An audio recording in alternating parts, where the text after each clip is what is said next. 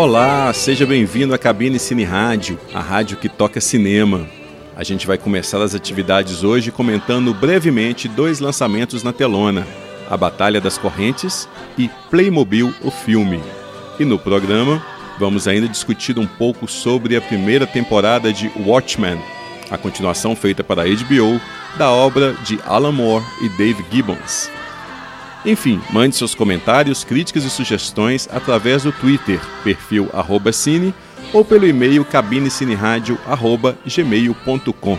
Aí a gente consegue aprofundar a discussão e faz tudo isso aqui ficar muito mais interessante. Então vamos lá, está começando mais um Cabine Cine Rádio.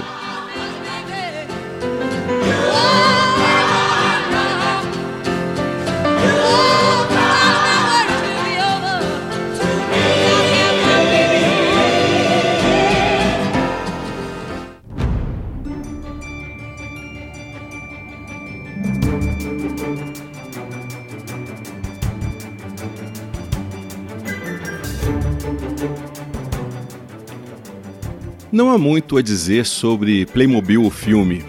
É, em suma, um grande comercial que engloba praticamente todos os universos do brinquedo. Tem o universo do faroeste, o dos gladiadores, o dos vikings, o da espionagem, enfim. Eu fiquei pensando na minha infância, né? Playmobil era o máximo na minha época. O aspecto estilizado dos bonecos e cenários, eles nunca foram um problema. Tanto que o Lego atual copiou muita coisa do Playmobil, inclusive a diversidade de cenários e universos, incorporando ao conceito de brinquedo de montar que o Lego sempre teve. Fazer um filme ou uma série de animação para vender brinquedo em si também não é novidade. Houve um tempo em que os brinquedos surgiam decorrentes do sucesso de alguns filmes e séries, mas a partir dos anos 80, principalmente, os fabricantes perceberam que podiam desenvolver produções, séries de animação principalmente, né, para divulgar e popularizar os seus produtos. Tinha um novo brinquedo para lançar, então melhor criar um desenho animado para vender. Foi assim que surgiram os desenhos do He-Man, She-Ra, Comandos em Ação, Transformers e vários outros. Essa estratégia continua popular. Eu vejo, por exemplo, é, Patrulha Canina hoje estourando, né, por exemplo. Uma aventura Lego levou essa estratégia para o cinema com pompa e circunstância. Eu não gosto muito do filme nem dos derivados. O, Lego Batman, por exemplo, é ainda mais fraco. Mas eu reconheço que são bem mais criativos que este Playmobil. O filme, dirigido pelo Linus de Salvio, é uma produção francesa, falada em inglês, estrelada pela Anya Taylor-Joy, que parece estar em tudo ultimamente desde que surgiu em A Bruxa. Ela aparece em carne e osso no início do filme e também no final, e aí depois, no miolo, o filme vira uma animação digital onde a moça faz a voz da personagem principal, que é uma jovem órfã que cuida do irmão mais novo e vai resgatá-lo no mundo do Playmobil. É uma, é uma estratégia que foi usada lá atrás em Page Master, o mestre dos sonhos do Joe Johnston, que tinha o Macaulay Culkin no auge da fama, fazendo um garoto que entra no mundo dos sonhos. É quando o filme, que é live action no início e no fim, vira animação durante a maior parte do tempo, que nem acontece também no Playmobil. Não seria problema nenhum se o filme fosse bom, mas não é. É aborrecido, com piadas cansadas e personagens desinteressantes. As canções então são pavor. Em todos os aspectos é inferior aos filmes da Lego, que eu já não curtia muito, mas o Theo, o meu filho de 8 anos, que gosta dos filmes da Lego, achou bacana. Achou o Playmobil bacana. Então talvez seja isso, talvez o filme não seja para mim, talvez eu esteja velho demais para ficar vendo comercial de brinquedo. Thomas Alva Edison. My boys and I caught in a jar what before now has only flashed across the night sky. The future is here. Hello, I'm George Westinghouse. Nikola Tesla. I will be the greatest provider of electrical power in the world. Better than Edison. There's a contest between you. This is a battle for the brightest minds of America. Today, the impossible becomes possible. And the man that controls that current controls the future. I hope you brought your checkbooks.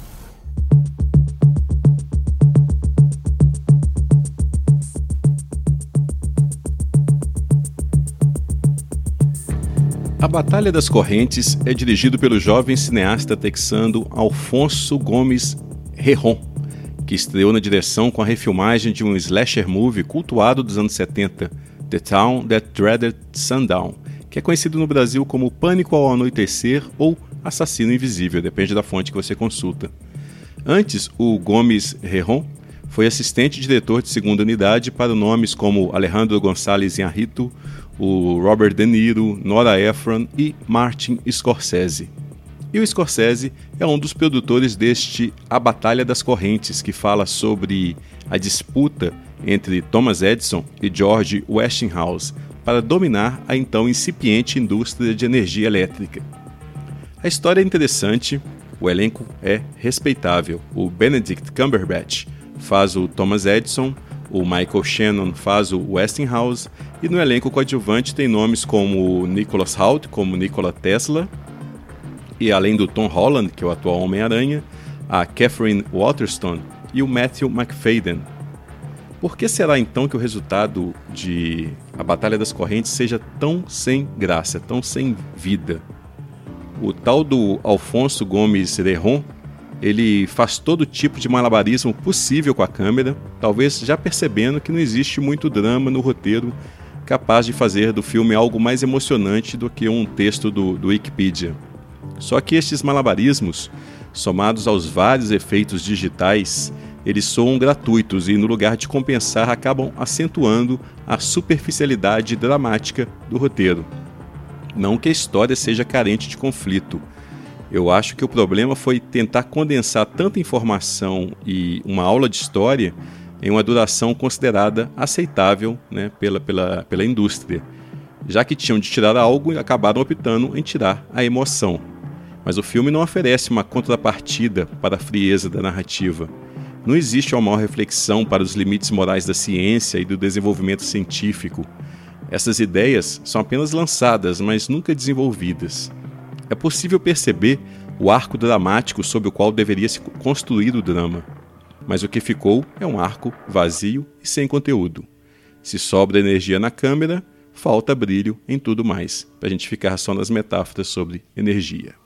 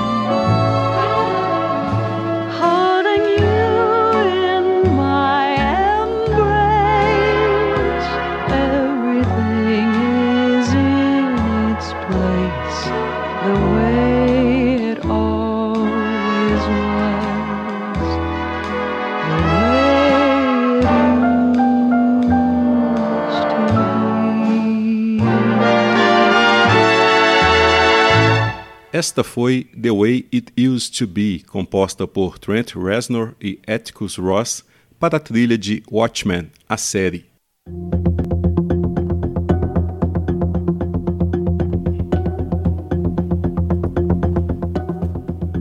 O impacto que o Alan Moore teve nos quadrinhos nos anos 80, só quem viveu a época vai saber mesmo qual foi. A obra do sujeito é glorificada hoje em dia não é à toa. Claro que se você pega algo hoje, como do inferno ou a piada mortal ou V de vingança e lê, claro que dá para perceber a qualidade e a genialidade do material. Isso mais de 30 anos após a publicação. Ou seja, dá para ter uma ideia do que foi o lançamento dessas obras na época, retroativamente falando. Mas para a gente que estava lá, foi algo devastador. Literalmente, existiu um antes e um depois de Alan Moore. Eu não quero dizer que o Alan Moore inventou a roda. O que ele fez com extrema competência e brilhantismo foi destilar o que vinha sendo feito de melhor nos quadrinhos europeus, britânicos em particular, né? inclusive por ele, pelo próprio Alan Moore, injetar isto dentro da indústria de quadrinhos americana. Quando comparam Watchmen com Cidadão Kane, que parece ser aquelas forçações de barra típicas do jornalismo preguiçoso, neste caso eu acho que não é.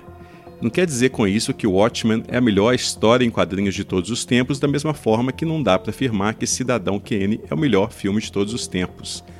Mas o que ambos têm em comum, a parte de serem obras-primas, é o fato de encapsularem tudo que tinha sido feito antes, respectivamente no gibi e no cinema quase uma síntese, né? Isso funciona como, como se fosse uma síntese de toda a história de uma determinada arte em um só momento, uma só criação, uma só obra. O que tanto o Cidadão Kane quanto o Watchman discutiam era o próprio estado da arte.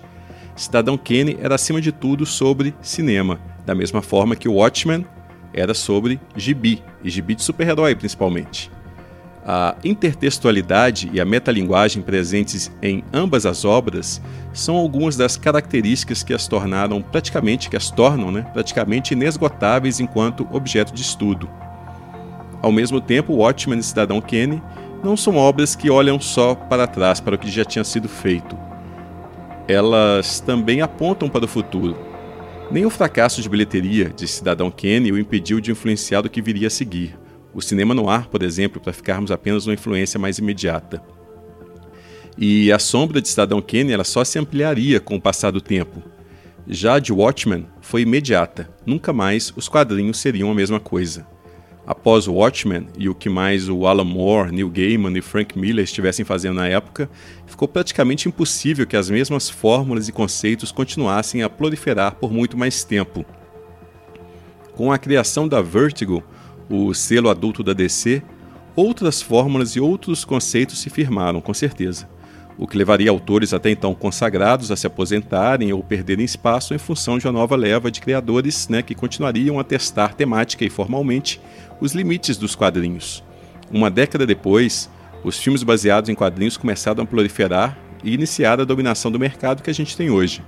Na época, já se falava muito sobre uma adaptação para o cinema de Watchmen, o Terry Gilliam e o Paul Greengrass, são dois grandes cineastas que chegaram a contemplar ou até mesmo iniciar o trabalho de adaptação né, do, da, da obra do Alan Moore, mas sempre esbarraram na dificuldade de encontrar correspondência cinematográfica ao que o Alan Moore propôs nos quadrinhos.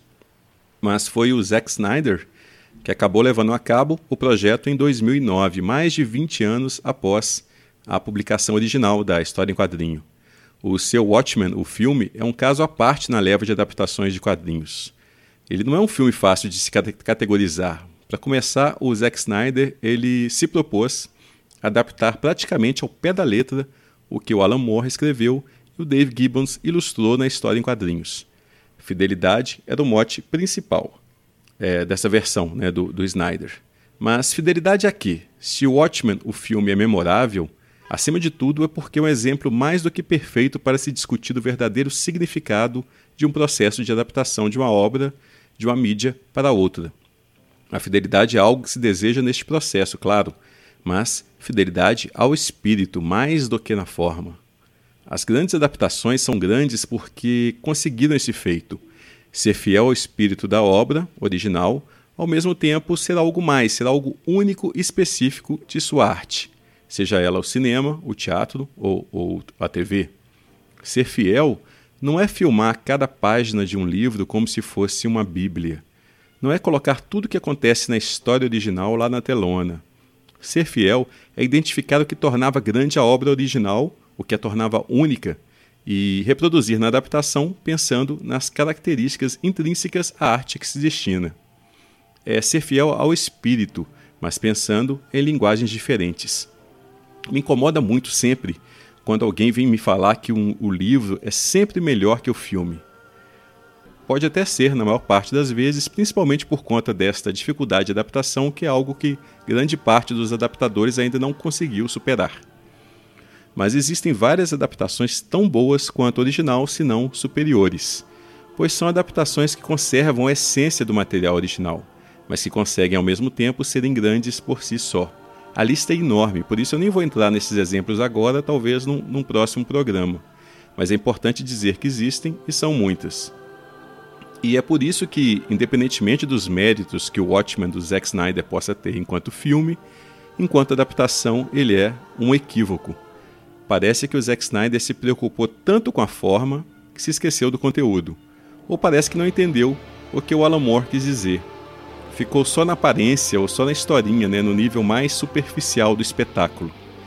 E isto vale para qualquer das três versões que o Zack Snyder lançou, seja a versão de cinema, a versão do diretor ou a versão chamada definitiva, que insere em sua narrativa uma versão animada dos contos do Cargueiro Negro para se aproximar ainda mais da metalinguagem presente na obra original. Ou então, colocando de outra forma, o Zack Snyder ele não foi fiel ao Watchmen do Alan Moore, e sim ao Watchmen do Dave Gibbons, mas até isso, isso pode ser questionado, pois as ilustrações do Dave Gibbons têm uma crueza que passa longe da estilização do Zack Snyder. O tanto que o Zack Snyder se equivocou enquanto adaptação, a HBO e o showrunner é, Damon Lindelof, eles acertaram. A primeira coisa que o Lindelof sacou é que, apesar de também ser uma celebração do universo dos super-heróis, ao mesmo tempo em que é crítica e, e de desmistificação do mesmo universo, o Watchmen nunca foi feito para glorificar os heróis, nunca foi feito para torná-los ícones ou modelos para o público. Pelo contrário, do texto aos desenhos, os heróis mascarados do Watchmen do Alan Moore e do Dave Gibbons, eles são falhos, quase patéticos. Isso vai da concepção dos uniformes, que reforça o ridículo de se usar algo como aquilo no mundo real, a até mesmo abrir mão completamente é, do, dos uniformes, né, como é o caso do Dr. Manhattan peladão lá né, no Des Total. Para o Zack Snyder, os heróis tinham de parecer heróis. A tara e o fetiche que o Zack Snyder parece ter com os uniformes me lembram um pouco os Batman do Joel Schumacher, que vendiam a ideia de que vestir colã de couro preto era legal, era bacana, era ser cool. Pois os mascarados do Watchmen na série, eles recuperam o conceito original que estava lá no, no, nos quadrinhos. Eles são muitas vezes ridículos em seu realismo. Eu não quero entrar na trama específica desta primeira temporada, pois uma das coisas que mais gostei foi entrar na, na série sem saber absolutamente nada a respeito. Eu não sabia nem se era prequel, ou continuação, ou até mesmo refilmagem do original. Eu acho que não é novidade nenhuma agora que se trata de uma continuação da obra do Alan Moore e do Dave Gibbons, o que é talvez a coisa mais ousada da proposta do Lindelof. O, os prequels é quando se é contado uma história anterior ao que já se conhece daquele universo, né, ou daquele personagem. A tendência atual de se fazer um prequel ou prequela de tudo que é franquia reflete bem o estado das coisas na indústria de, do, do entretenimento. O medo que os executivos e os estúdios têm do que é novo, do que não foi testado, está ali. Não existe um reflexo mais gritante deste medo do que a fábrica de prequels. Neste contexto, o prequel é uma atitude ainda mais reacionária do que uma refilmagem. Afinal, com o prequel, você não precisa nem, se, nem, nem de mudar o elenco e nem mudar a concepção estética do, do original, algo que você costuma ter de fazer numa refilmagem. Ao mesmo tempo, você não precisa criar nada, não tem de ter novidade não testada que possa causar rejeição da base de fãs. Tudo que o, o, prequel vai falar basicamente já estava insinuado ali, na obra para a qual o prequel é uma introdução. A continuação de um filme, que é algo que proliferou principalmente nos anos 80, por mais segura que seja do ponto de vista comercial, ainda apresenta um aspecto de criação e novidade que assusta os executivos, pois você tem de construir em cima do que já foi feito, tem de certa forma superar o que foi feito antes. E com o prequel não existe essa obrigação. Basta chegar até o ponto já testado antes, com umas surpresinhas falsas ao longo do caminho. Falsas porque essas não podem causar impacto suficiente naquele universo é, para destoar da obra original. Então, no fim das contas, são tipo os sustos dos filmes de terror, né? Serve só para causar reação naquele momento e não para durarem além do tempo de duração do filme. Praticamente toda a franquia teve seu momento prequel. O Alien, Senhor dos Anéis, X-Men, Star Wars principalmente. Os filmes de horror também, O Exorcista, Massacre da Serra Elétrica, Amityville, O Ouija, Invocação do Mal, enfim. Até Capitão América, O Primeiro Vingador e Mulher Maravilha não deixam de ser prequels, respectivamente para os cine-universos da Marvel e da DC. Pois o Damon Lindelof optou por continuar a obra original. Poderia muito bem ter se contentado e contado o passado dos personagens, ou recontado a história original em forma de seriado, que é algo que o Terry Gilliam né, já falava que seria muito mais conveniente do que adaptar para o cinema. Mas não, o Lindelof resolveu correr risco. Só aí já era uma atitude digna de nota, mas ele foi além. Quis fazer algo que respeitasse o universo concebido pelo Alan Moore e pelo Dave Gibbons, que levasse em conta tudo que foi apresentado ali, sem precisar ficar recapitulando para aqueles que não conhecem. Ou seja, fez algo praticamente só para quem já conhecia Watchmen, seja a, a história em quadrinho ou o filme do Zack Snyder. Aliás, o Lindelof foi usado até em não deixar de fora o que o Zack Snyder fez, mas eu vou falar disso mais adiante. O que o Lindelof, Lindelof mais acertou foi em ser fiel ao espírito da obra original, e com certeza isso deve ter gerado horas e horas de reflexão, pois a primeira temporada de Watchmen é quase uma tese sobre a, hora, a obra original. E se eu estivesse na banca de qualificação do Lindelof, eu aprovaria sua tese com força. É, saiba que eu não estou aqui julgando a qualidade da temporada em si, não é essa a discussão. Resumindo o assunto, sim, gostei muito do que eu vi. É uma temporada que vai crescendo aos poucos. Os primeiros episódios me pareceram interessantes, mas um pouco frios, mas como quem não quer nada, a série vai ganhando relevância, escopo e vai revelando algo maior e mais estimulante a cada novo episódio. E é aí que entra o que o Lindelof aprendeu do trabalho do Alan Moore esta primeira temporada mostra que o, que o showrunner né, ele compreendeu o que o Alan Moore quis dizer, tanto no plano conceitual quanto formal, pois o que o Moore discutia sobre o universo dos quadrinhos, o Damon Lindelof também o faz sobre as adaptações feitas do mesmo, e sem deixar de fora o humor que também estava presente na obra, na obra original, e que, é, que é o que o, o Zack Snyder parece não ter compreendido muito bem o humor também. O Lindelof e sua equipe de roteiristas e diretores, eles mantiveram a fidelidade textual aos personagens e ao mundo concebido né, pelo Alan Moore, mas eles foram além, eles expandiram os temas além do que estava ali, mas mantendo a mesma postura crítica e reflexiva, sem abrir mão, claro, da catarse típica dos, do universo de super-heróis. A premissa básica da série parte menos do que o Alan Moore colocou na minissérie em quadrinhos e mais do que o Alan Moore pensa a respeito dos super-heróis em geral. Numa entrevista que o Alan Moore deu para a Folha de São Paulo em 2017, ele falou que as histórias de super-heróis são sonhos de supremacia racial branca e que considera também o nascimento de uma nação do, do Griffith como o primeiro registro de super-herói e responsável por desencadear toda a tradição de heróis mascarados e é uma leitura muito pertinente do gênero e que serviu como base para a trama da primeira temporada do Watchmen. Racismo, imperialismo, fascismo são os principais temas presentes no Watchmen do Damon Lindelof. E que continua construindo né, uma versão alternativa da história do mundo, no caso, um mundo onde heróis mascarados existem. Talvez os nove episódios desta primeira temporada eles não tenham sido suficientes para desenvolver igualmente todos os novos personagens. Mas é uma falta menor que pode ser corrigida nos próximos anos. Ainda mais com esse elenco, né? A, Regina King está fantástica como a, a principal dentre as novas personagens. A policial mascarada Irmã Noite. mas o Tim Blake Nelson, a Jean Smart, Don Johnson, Jeremy Irons, todos estão ótimos. Eu gosto muito também de como o Damon Lindelof e sua equipe eles não negam o que o Zack Snyder fez. Até mesmo eles recuperam alguns recursos estilísticos, como a, a câmera lenta, por exemplo, tanto como ferramenta narrativa, como uma, é, uma piscadela também para o espectador que viu o filme do Zack Snyder. A mesma coisa com relação à inserção de canções específicas, né, para poder comentar a época, o estado emocional dos personagens.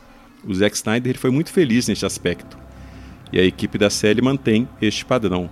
Até mesmo na trilha, na trilha original do Trent Reznor e do Atticus Ross, que parece ter saído direto dos anos 80, né, que é a época da, em que se passa os, os quadrinhos originais. E reconhecer o filme do Zack Snyder, é, acho que faz parte do processo de reflexão de Damon Lindelof sobre as adaptações e sobre o estado das coisas dos super-heróis na TV e no cinema hoje em dia. Ainda tem muito material para ser discutido e aprofundado acerca disso, e são estas possibilidades que me deixam ansioso para saber o que mais o Watchmen vai me revelar nas próximas temporadas. Talvez o momento mais memorável do filme do Zack Snyder seja exatamente onde o cineasta mais teve liberdade criativa, ou mais teve ousadia criativa, né? que eu acho que é na sequência dos créditos iniciais, que em poucos minutos ele faz uma síntese da ascensão e da decadência dos super-heróis ao longo do século XX. E é desta sequência que a gente tirou a canção que vai encerrar as atividades aqui na cabine hoje. A bela The Times They Are Changing, de Bob Dylan. Eu sou Carlos Quintão e até! Come gather people wherever you roam And admit that the waters around you have grown And accept it that soon you'll be drenched to the bone If your time to you is worth saving Then you better start swimming or you'll sink like a stone For the times they are a-changing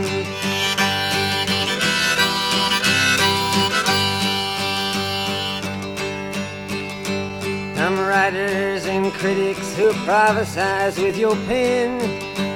And keep your eyes wide, the chance won't come again. And don't speak too soon, for the wheel's still in spin. And there's no telling who that it's naming.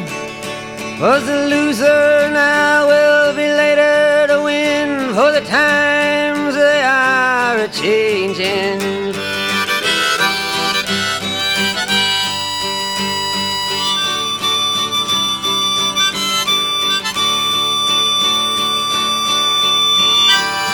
Senators, congressmen, please heed the call.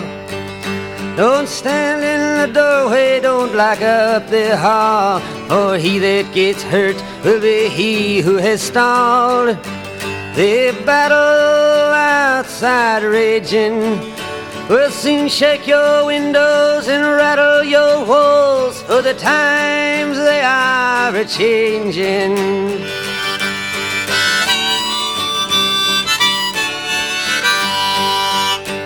Mothers and fathers throughout the land. And don't criticize what you can't understand. Your sons and your daughters are beyond your command. Your old road is rapidly aging.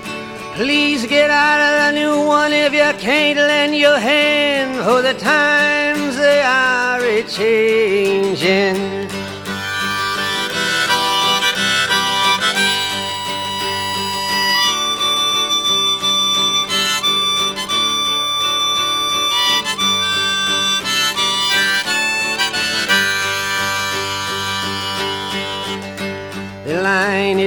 Drawn, the curse it is cast.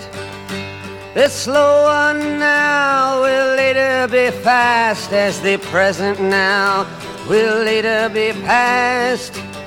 The order is rapidly fading, and the first one now will later be last, for the times they are a changing.